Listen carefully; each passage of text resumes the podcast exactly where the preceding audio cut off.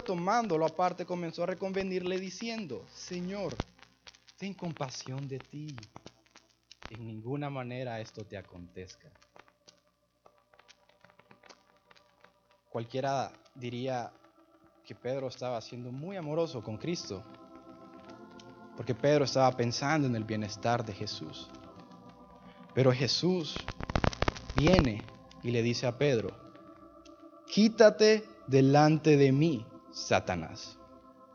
Me eres tropiezo, porque no pones la mira en las cosas de Dios, sino en las de los hombres. Y aquí viene a donde yo quiero que nos, nos enfoquemos. Viene entonces Jesús en el versículo 24 y dice, y aquí sí quiero que me sigan, entonces Jesús dijo a sus discípulos, si alguno quiere venir en pos de mí, niéguese a sí mismo y tome su cruz y sígame. Porque todo el que quiera salvar su vida, la perderá. Y todo el que pierda su vida por causa de mí, la hallará. Porque, ¿qué aprovechará el hombre si ganare todo el mundo y perdiere su alma? ¿O qué recompensa dará el hombre por su alma? Porque el Hijo del Hombre vendrá en la gloria de su Padre con sus ángeles, y entonces pagará a cada uno conforme a sus obras.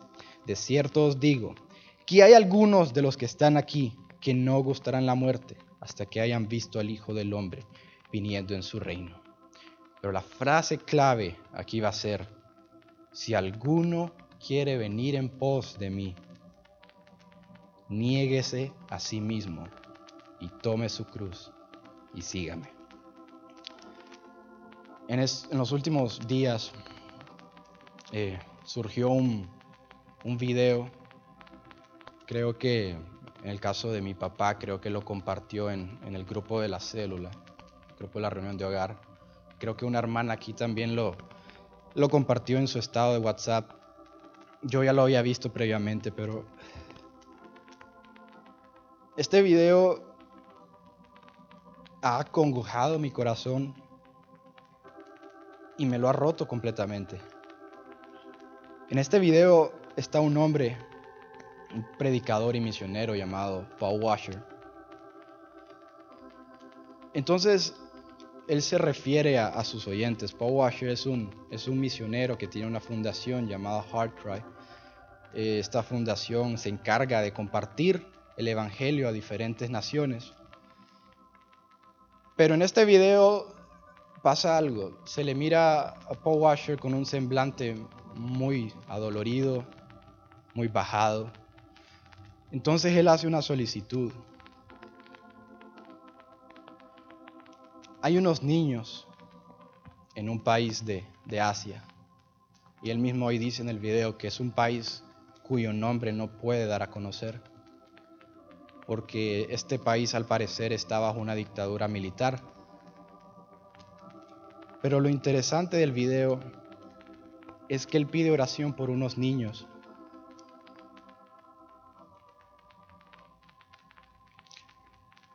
Estos niños están en peligro. Son niños creyentes, niños cristianos. Y están a punto de ser violados y de ser asesinados. Y yo les pediría incluso que los tengan en oración. Cuando yo escucho esto, me fui a orar, pero cuando estaba realizando mi oración, le pedí al Señor no que los librara de la tribulación.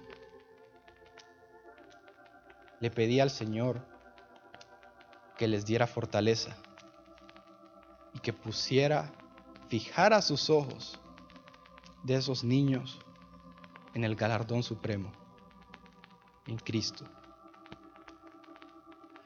son niños, hermanos. Y cuando yo escuchaba esto, yo pensaba en los niños que nosotros vemos aquí. Vemos a los niños felices, niños jugando. Y pongámonos a pensar niños arriesgando sus vidas por causa del Evangelio. Y es aquí donde viene este pasaje. Si alguno quiere venir en pos de mí, niéguese a sí mismo. Pero esto es muy contrario al cristianismo que hoy muchos enseñan. Porque el cristianismo que muchos enseñan ahora es un cristianismo muy feliz. Un cristianismo exento de pruebas, exento de tribulación, exento de dolor. Donde presentan a un Jesús que está con los brazos abiertos, diciéndole a todo mundo que venga y le dice, no se preocupen, vengan a nosotros. No importa cómo sean, no importa en qué anden, solo vengan. Y este Jesús no les exige nada a la gente. Y este Jesús se supone que va a hacernos feliz, que va a hacer que nuestras finanzas crezcan, que nuestras relaciones con las personas sean felices. Es un cristianismo que le dice a la gente, no vas a sufrir todo va a estar bien. ¿Quieres tener tu mejor vida ahora? Ven a Cristo y todos tus problemas van a desaparecer. Y muchos están cayendo en ese evangelio de la prosperidad. Ya no hay cruz, ya no hay sufrimiento, ya no hay santidad, ya no hay dolor, todo es un cielo azul, un camino lleno de rosas, lleno de flores muy bonitas. Pero no hay nada, nada de Cristo céntrico. Y es por eso que hoy vamos a ver el costo de seguir a Cristo. O como le puse yo a, a este título, te va a costar todo. Y quiero que me acompañen a el capítulo 14 de Lucas. Quiero que vayamos a Lucas 14, versículo 26.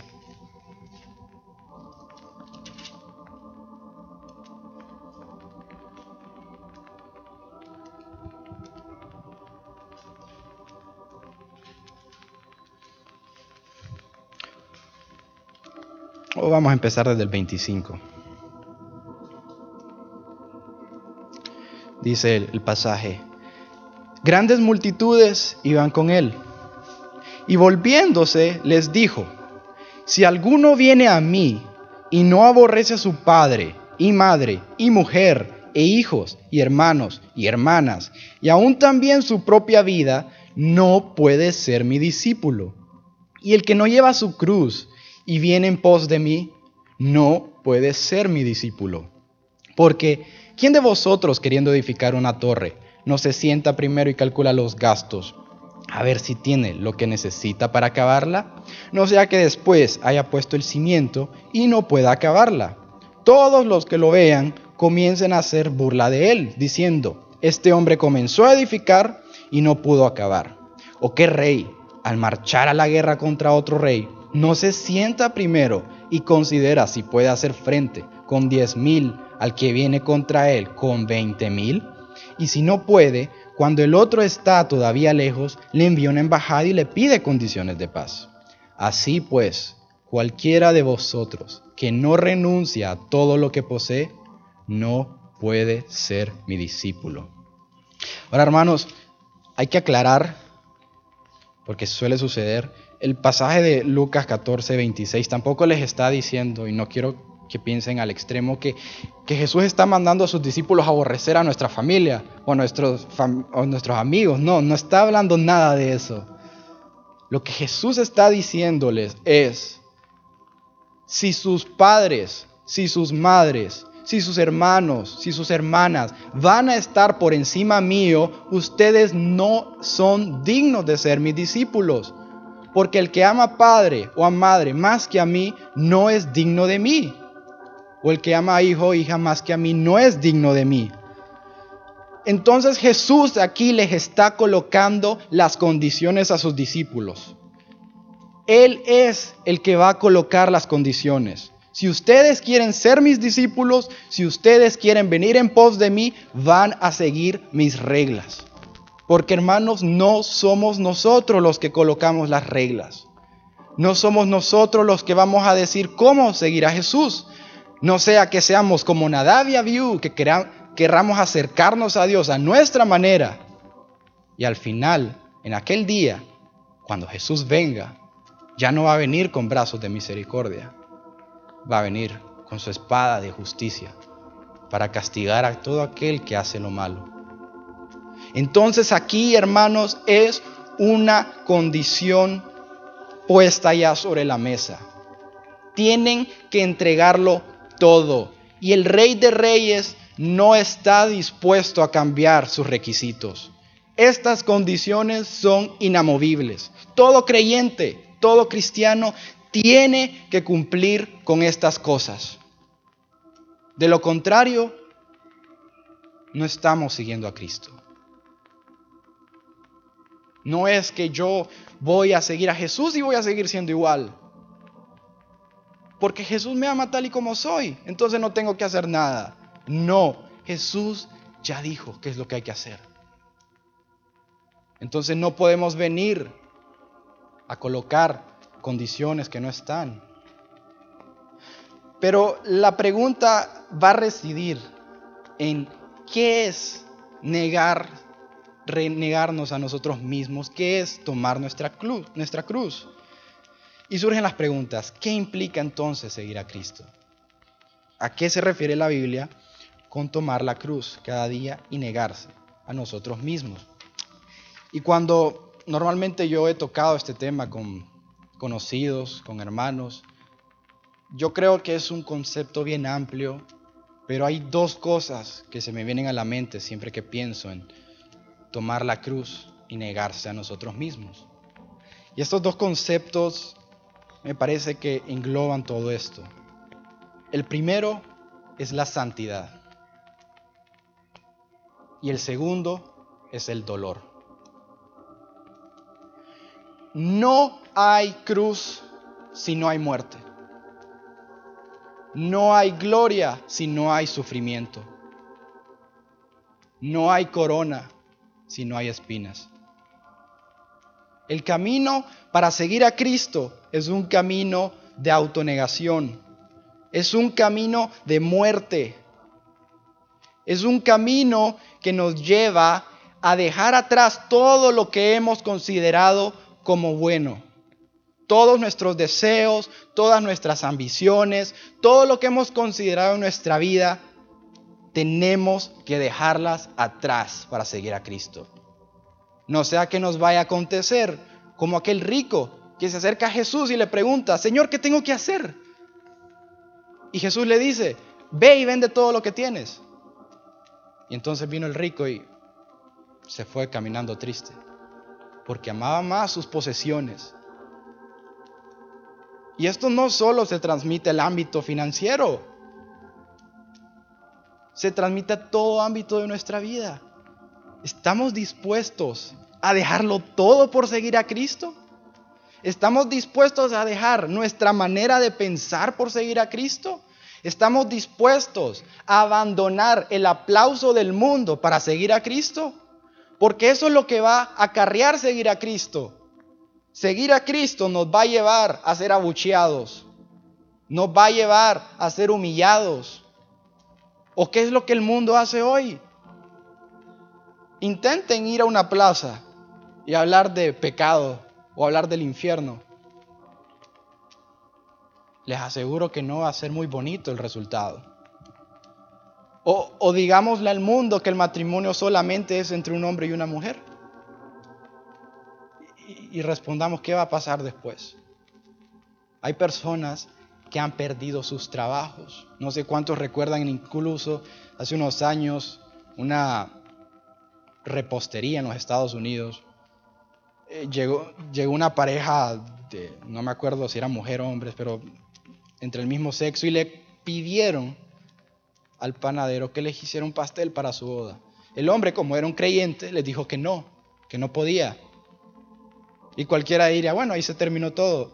Fueron hasta la Corte Suprema de los Estados Unidos para resolver ese juicio. Ese hombre recibió piedras, recibió insultos. Ese hombre perdió todo su honor delante de la gente. Pero él entendía que seguir a Cristo lo iba a llevar a eso. A ya no recibir el aplauso de la gente. Porque eso es lo que nos gusta. Nos gusta quedar bien con todos. Nos gusta quedar bien con nuestro amigo que no es creyente. Nos gusta que a veces sucede, tal vez llegamos a una reunión familiar y entonces decimos, ay, voy a, voy a dejar de, voy a dejar que mi, mi familiar haga lo que quiera hacer porque no quiero ofenderlo. Que escuche su música. Que haga lo que quiera. No lo queremos ofender. ¿Por qué? Porque estimamos más el aplauso de nuestros familiares que lo que Cristo pueda pensar de nosotros. ¿O cuántas veces hemos tenido que callar nuestra fe por miedo a qué va a pensar el otro?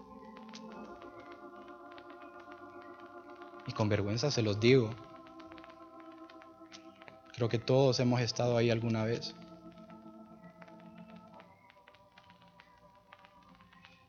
Y es aquí donde mi corazón se quiebra. Porque somos probados en tan poco. Pero escuchamos de niños que están entregando sus propias vidas por Cristo. Nosotros no podemos ni siquiera abandonar la idea de ser aplaudidos, la idea de ser estimados, porque Cristo no es lo suficientemente importante para nosotros.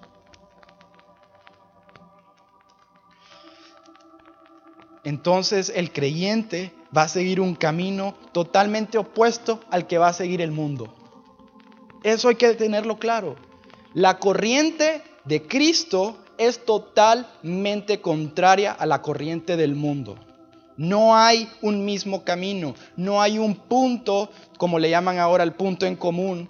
No hay, no podemos concordar en ideas. El mundo y Cristo son dos polos totalmente opuestos. La luz y las tinieblas no pueden estar juntas. El cristiano no puede contaminarse con aquello que Dios ha dicho que aborrece. Pues el mismo Dios que ha dicho que es santo, le ha demandado a su pueblo que sea santo. Y aquí no hay dónde irnos. Porque al final de nuestras vidas el camino va a ser uno solo. Siempre, sea a donde sea, nuestra muerte nos va a llevar al gran juicio. Y entonces, ¿qué camino vamos a haber seguido? Entonces la santidad es un requisito inamovible para el creyente. Entonces vamos a ver qué dice la Biblia en cuanto a la santidad. Y para eso vamos a Hebreos 12. Hebreos 12, versículo 14.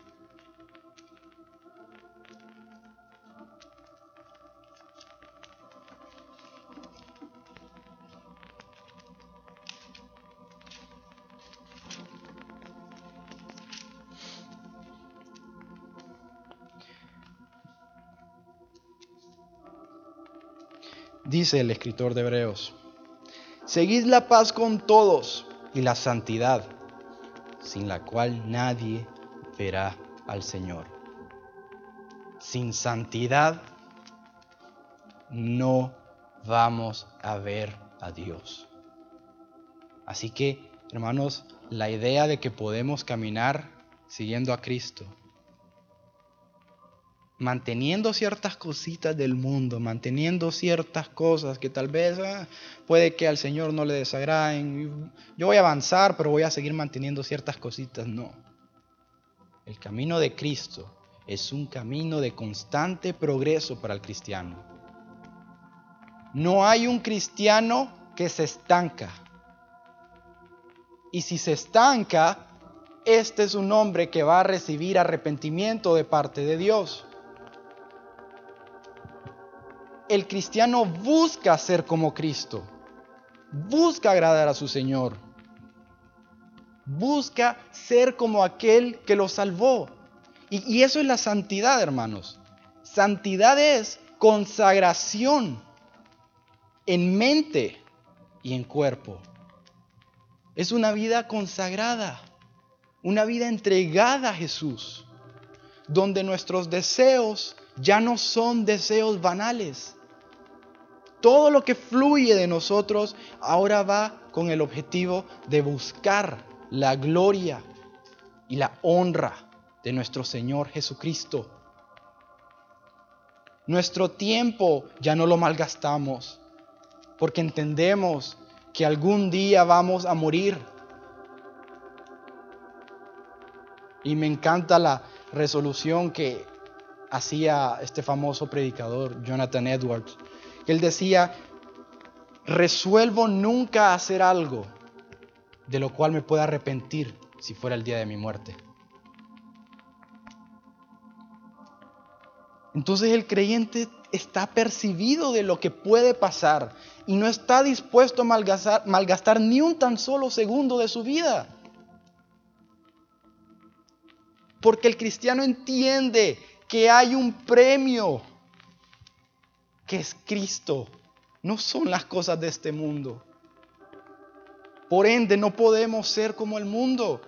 No podemos escuchar las cosas que el mundo escucha. No podemos hablar como el mundo. No podemos mezclarnos como el mundo, porque hemos sido llamados para ser santos, puros, sin mancha, como nuestro Señor. Segunda de Corintios, capítulo 7, versículo 1. Quiero que me acompañen.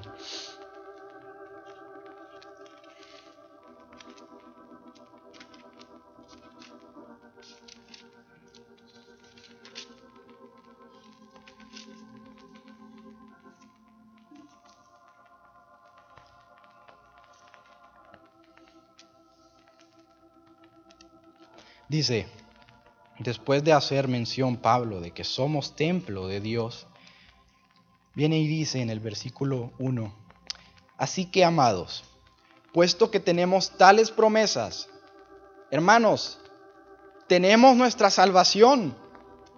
Es la promesa que tenemos. Pero puesto que tenemos esta promesa, limpiémonos de toda contaminación de carne y de espíritu perfeccionando la santidad en el temor de Dios.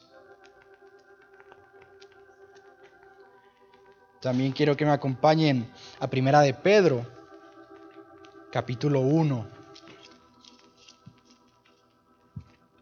Primera de Pedro, capítulo 1, versículo 15.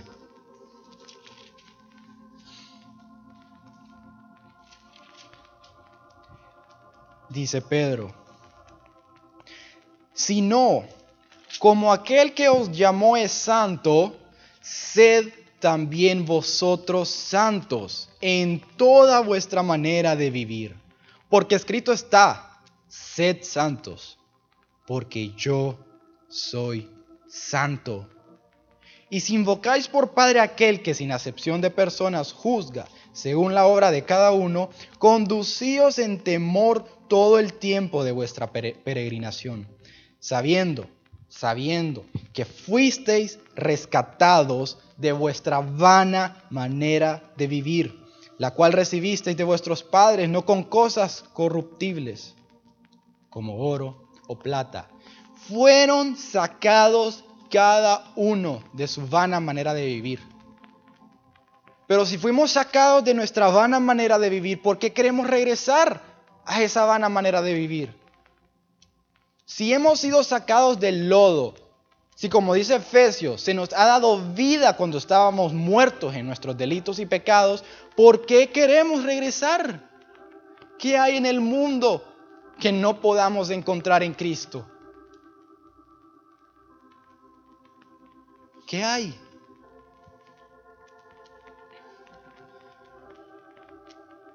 Pero lo que pasa es que la santidad siempre va a atentar con nuestra manera de vivir. Porque en nosotros está la carne, está el pecado.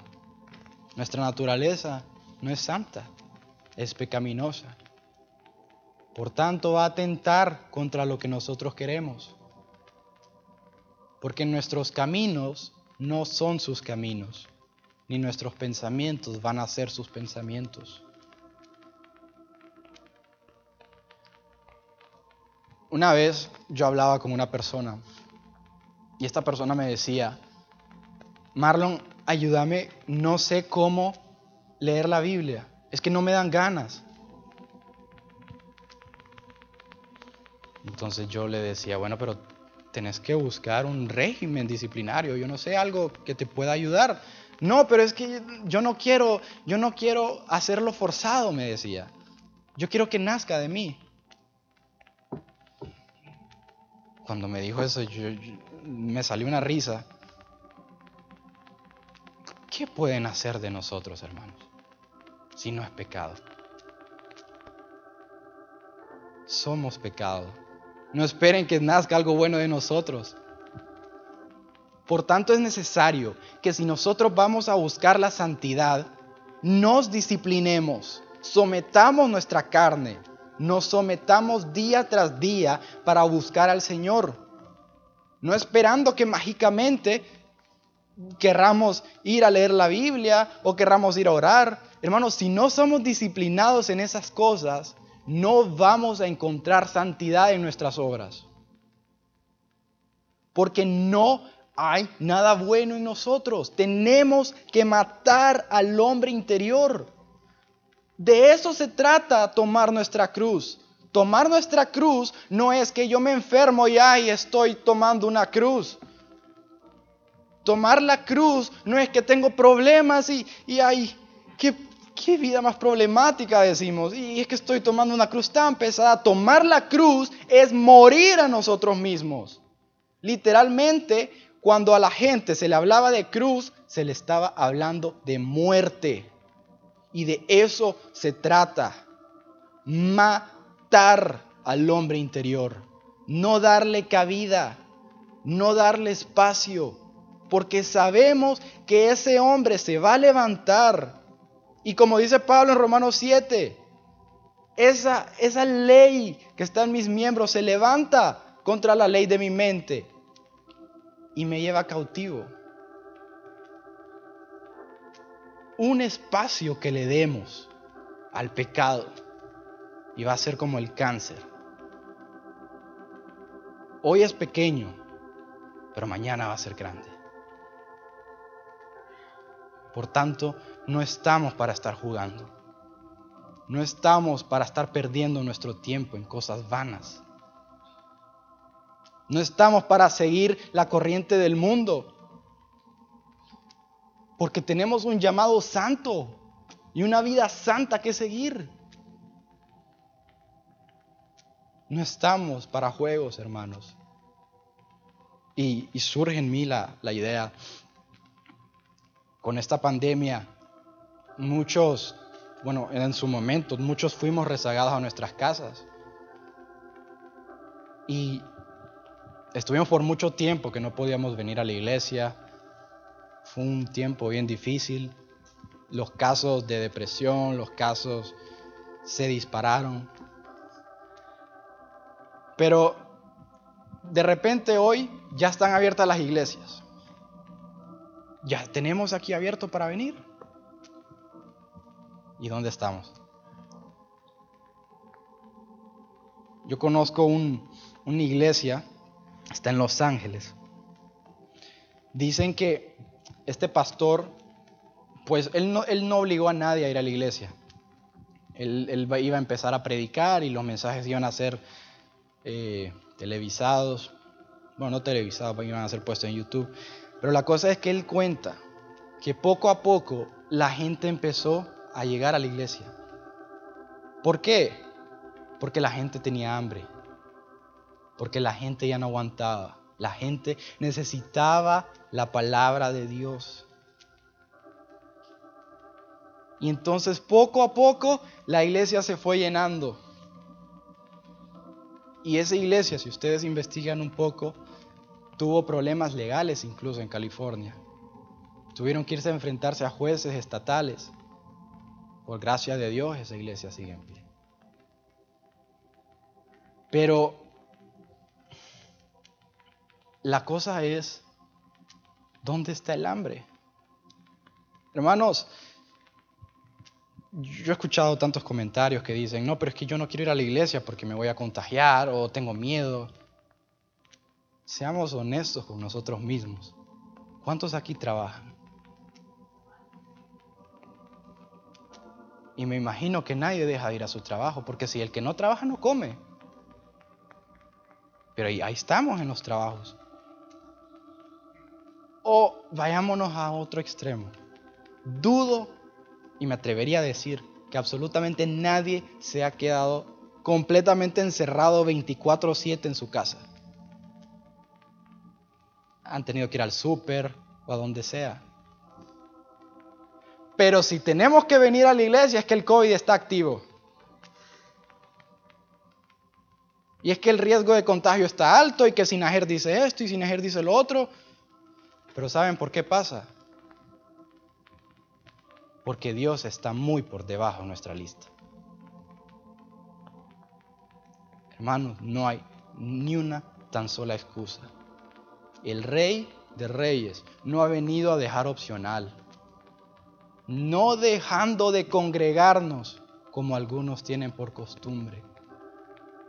No hay un, es que si hay una pandemia no se congreguen si vemos la historia de los hombres de fe a lo largo de la historia, durante el imperio romano incluso, vamos a ver que habían hombres que estaban dispuestos a reunirse en catacumbas, en túneles, a pesar de que el emperador Nerón estaba siguiéndolos.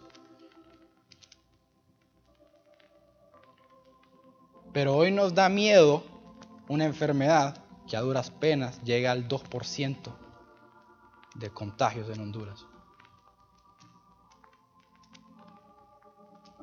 ¿Qué cristianismo más débil el que hemos comprado? No hay santidad, no hay deseo de seguir a Cristo. No lo hay. Y nos podemos seguir engañando, hermanos, porque es muy fácil ser cristiano. Es muy fácil ser cristiano desde la comodidad de nuestro hogar sentado en un sillón. Es muy, es muy fácil decir que somos cristianos cuando no hay sufrimiento, cuando no hay dolor, cuando no hay nada que dar. Porque cuando yo no tengo nada que entregarle a Cristo, entonces yo puedo seguir con mi vida. Y puedo seguir caminando como a mí me gusta. Pero Cristo lo está exigiendo todo. Entonces tenemos que darle todo. Y de esto se trata entonces la santidad. De que todo deseo que fluya de nosotros busque siempre agradar a Dios. Eso nos va a costar todo, hermanos. Nos va a costar amigos. Nos va a costar familiares. Nos va a costar a veces nuestros empleos.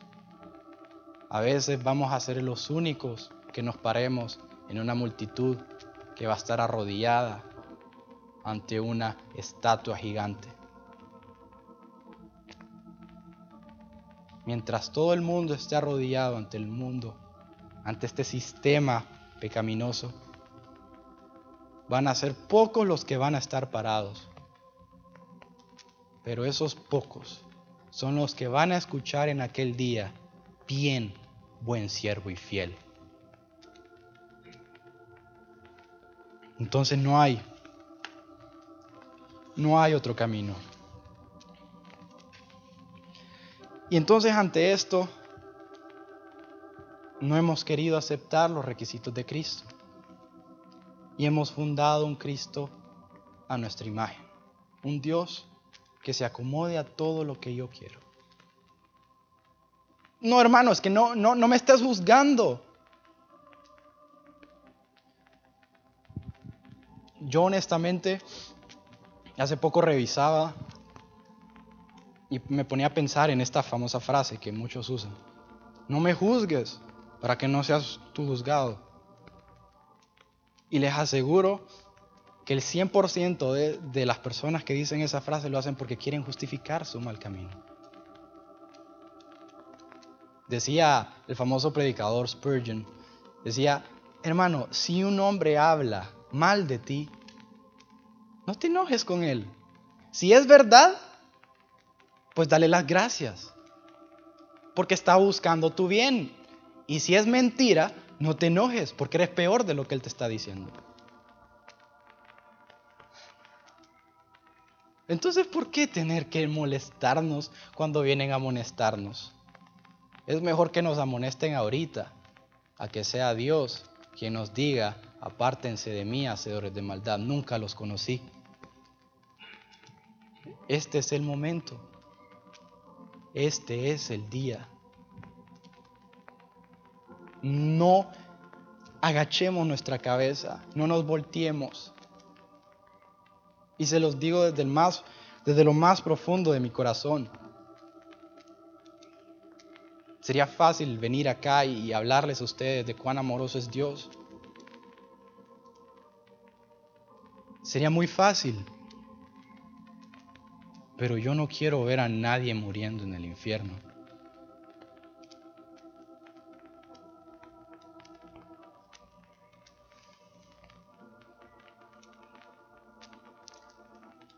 Necesitamos tener una visión alta de Cristo. Todo esto no es posible. Y por eso lo llevé al principio, en Mateo 16. Lo llevé unos pasajes antes, porque al final de cuentas, aquí hay algo clave. Todos nos preguntamos, pero ¿cómo hay hombres, cómo hay mujeres que están dispuestos a dar su vida por Cristo? Como hay hombres que están dispuestos a ganarse todo el odio del mundo con tal de predicar a Cristo. Cuando Jesús le pregunta a sus discípulos que quién era él, Pedro se para y le dice, tú eres el Cristo, el Hijo del Dios viviente. Pero Jesús le dice, Bienaventurado eres, Simón, hijo de Jonás, porque no te lo reveló carne ni sangre, sino mi Padre que está en los cielos. No podemos conocer a Cristo si nuestro Padre que está en los cielos no nos lo revela. Necesitamos ver a Cristo, contemplar su gloria Necesitamos conocer a quién estamos siguiendo. O, podemos amar a alguien que no conocemos.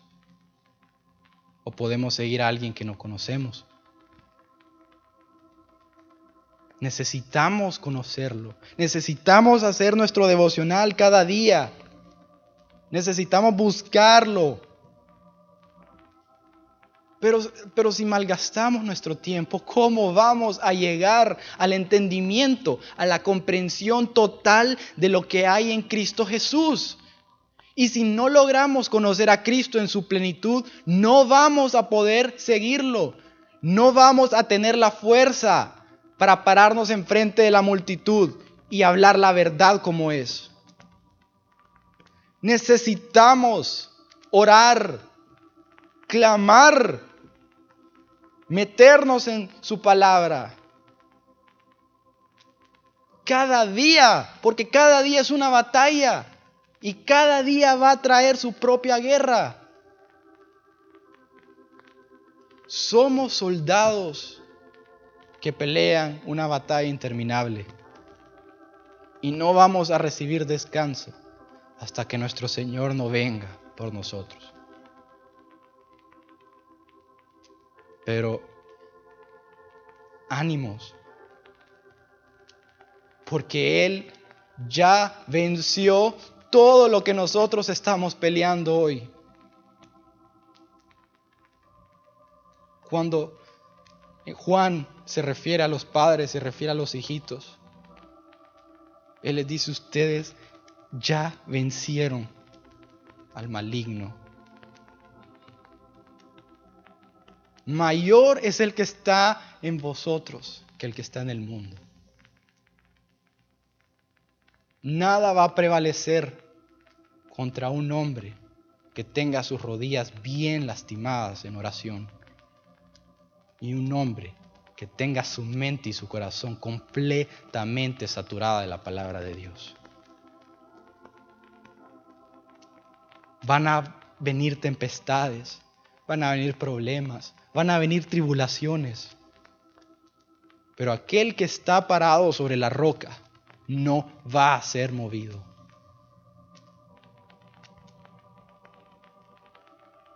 No nos dejemos llevar por este mundo. No promete nada bueno. Vamos a Primera de Juan, capítulo 2, versículo 15.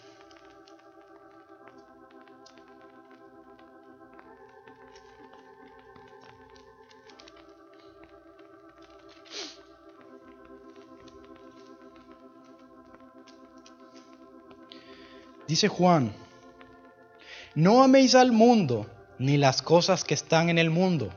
Si alguno ama al mundo, el amor del Padre no está en él. Porque todo lo que hay en el mundo, los deseos de la carne, los deseos de los ojos y la vanagloria de la vida, no proviene del Padre, sino del mundo. Y el mundo pasa y sus deseos, pero el que hace la voluntad de Dios permanece para siempre. No sigamos el mundo, no escuchemos al mundo. Porque el mundo nos dice una cosa y Dios nos dice otra. El mundo te dice, ámate a ti mismo. Y Jesús te dice, niégate a ti mismo. El mundo te dice, sé feliz. Pero Jesús te dice, toma tu cruz cada día. No podemos doblegarnos entonces ante la corriente del mundo es totalmente opuesta a la, a la naturaleza divina. Tenemos que proseguir en la búsqueda de la santidad hasta nuestro último día. Yo sé, hermanos, que hay problemas. Yo sé que hay dificultades. Yo sé que tenemos debilidades. Hay días en donde el cristiano no va a sentir fuerzas, en donde todo va a parecer gris.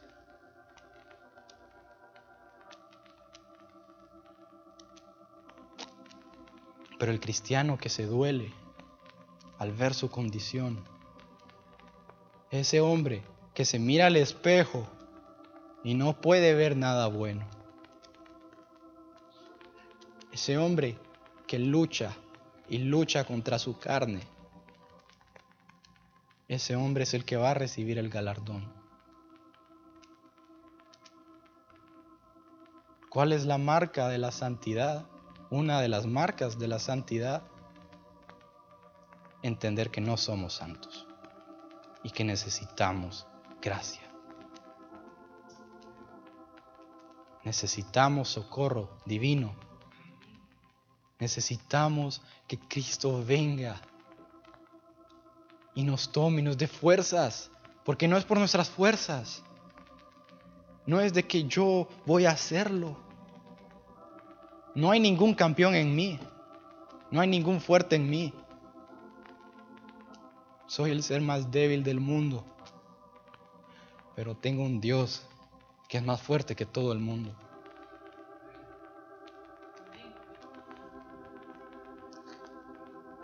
Y mi esperanza es de que aquel que comenzó la buena obra en mí, la va a perfeccionar hasta el día de su llegada. Señor, dame el corazón de esos niños. No me dejes así, Señor, pensando que la vida pasa, que el tiempo pasa y puedo seguir viviendo como yo quiero. Posiblemente Jesús no te esté pidiendo que mueras por Él, pero sí te está pidiendo que vivas por Él.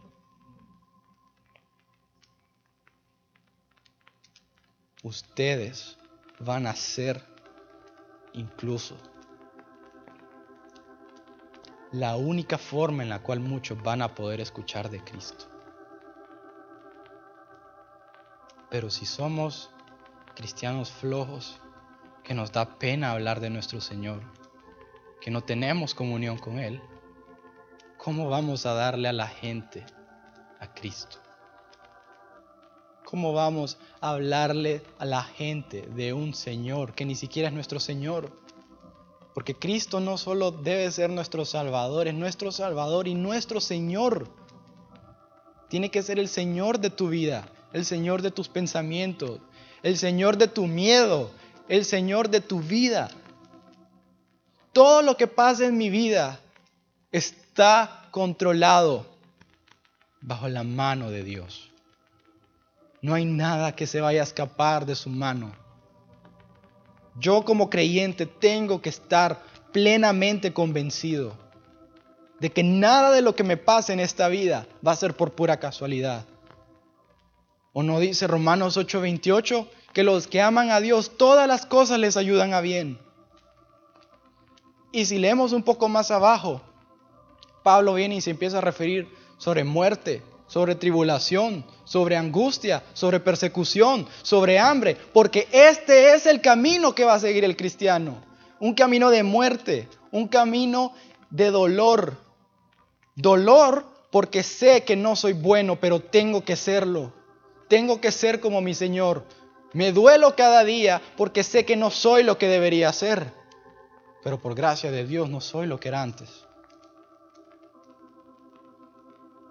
Es una vida de dudas incluso. Creo que toda persona en su momento ha dudado. O nosotros los jóvenes tenemos tantas incertidumbres. ¿Por qué? ¿Es que acaso la, mano de Jehová se acortó? Que ya no es posible que Él tenga control de nuestro futuro. ¿Por qué temer? ¿Por qué temerle a un mundo al cual nuestro Señor ya venció?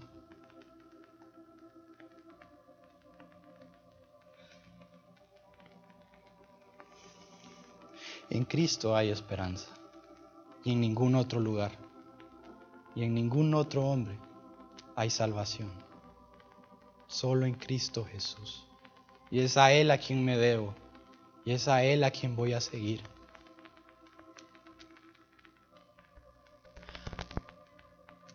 Aunque mi corazón resista, aunque mi mente se oponga, tengo que seguir a mi Cristo. Tengo que agradar a mi Cristo. Aunque mis amigos ya no me quieran, aunque mis familiares ya no me inviten a sus fiestas, voy a seguir a Cristo, porque Él lo vale. Él lo vale completamente. Porque podemos traer todas las hermosuras del mundo y las vamos a colocar sobre una balanza. Y vamos a colocar a Cristo en el otro lado. Y Cristo va a pesar más que cualquier otra cosa. Porque Cristo es suficiente. Es suficiente en mi dolor. Es suficiente en mi angustia. Y Él es completamente poderoso para mantenerme santo en su camino.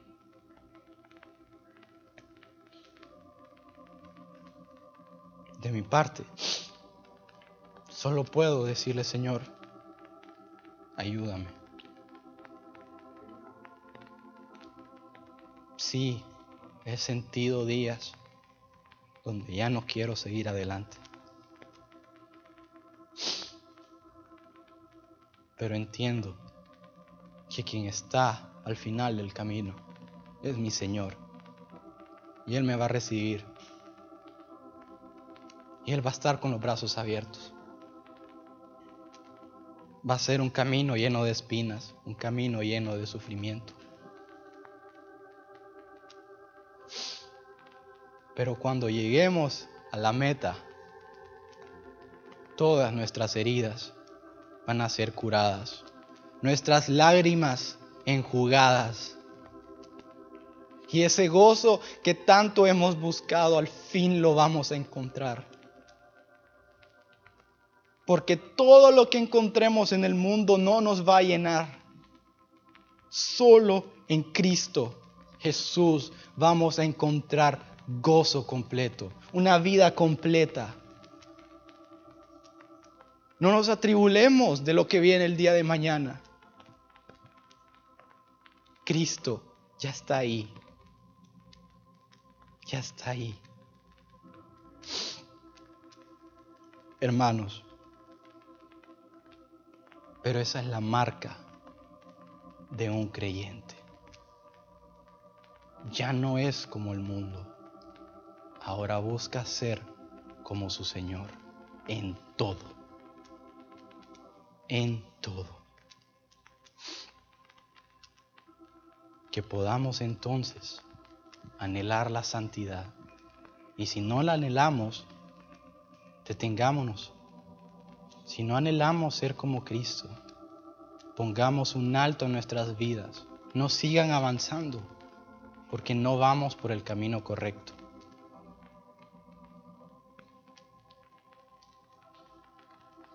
Pidámosle al Señor, disciplinémonos. Disciplinémonos, que el Señor, el Señor conoce cada debilidad, el Señor conoce cada persona. Él sabe lo que necesitamos.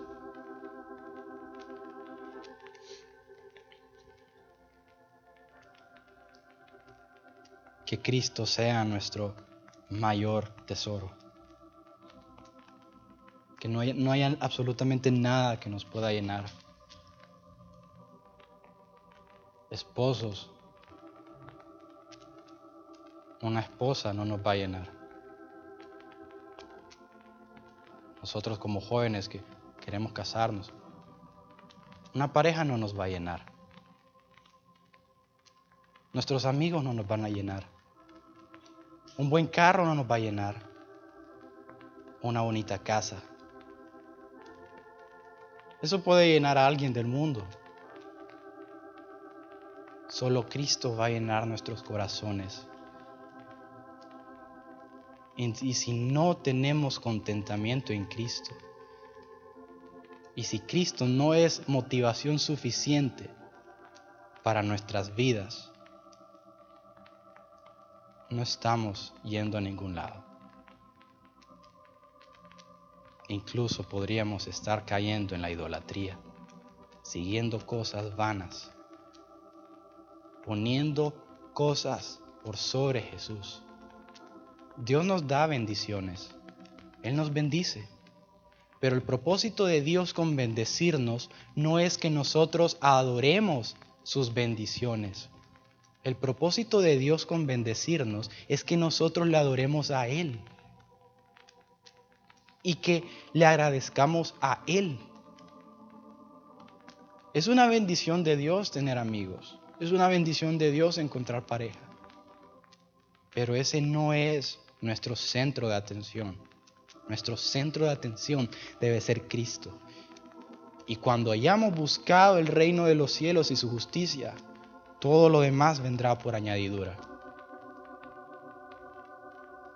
Todo esto engloba la santidad, hermanos. La santidad no es simplemente mantenerme en una burbuja y aislarme de todo el mundo. Estamos en el mundo y hay que ser realistas con eso pero no somos del mundo. Romanos capítulo 12, versículo 1. Me encanta este verso, sinceramente.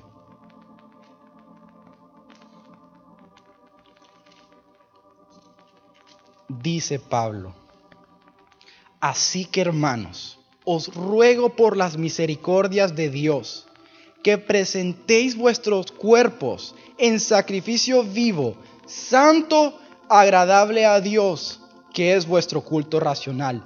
No os conforméis a este siglo, sino transformaos por medio de la renovación de vuestro entendimiento, para que comprobéis cuál sea la buena voluntad de Dios, agradable y perfecta. Pero no os conforméis a este siglo. Preséntense como sacrificio vivo a Dios. Sean santos, sean diferentes. Muéstrenle al mundo que hay algo diferente en nosotros. Pero no podemos cambiar al mundo si somos igual que el mundo. No podemos. Y al final vamos a terminar siendo burlados. Porque el mundo va a ver que aquel que quiere seguir a Cristo al final es igual que Él. Entonces dicen, pero entonces yo no tengo que cambiar nada.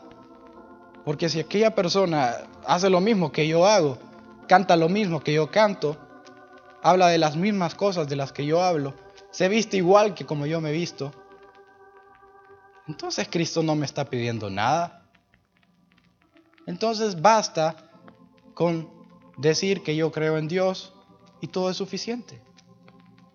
No. No hay vida eterna si antes hay muerte a nosotros. Tenemos que morir a nosotros mismos. Morir a absolutamente todo. Decía Juan, es necesario que Él crezca, pero que yo mengüe. No es que la gente conozca a Marlon, es que la gente conozca a Cristo. Entonces que Cristo sea suficiente para nosotros. Sigan la santidad sin la cual nadie verá al Señor y esta santidad les va a traer dolor. Créanme que sí, espero que así sea. Porque cuando ustedes sientan ese dolor, sepan que están siendo afinados. Sepan que Cristo está siendo formado en ustedes. El dolor, el sufrimiento y la búsqueda por la santidad son las mayores grandes características de un hombre que está dispuesto a vivir para Cristo. Que Cristo entonces lo sea todo para nosotros. No desmayemos, sigamos la santidad. Pero hermanos, les advierto, te va a costar todo. Pero el que pierda su vida por causa de él, la va a ganar. Que Dios les bendiga.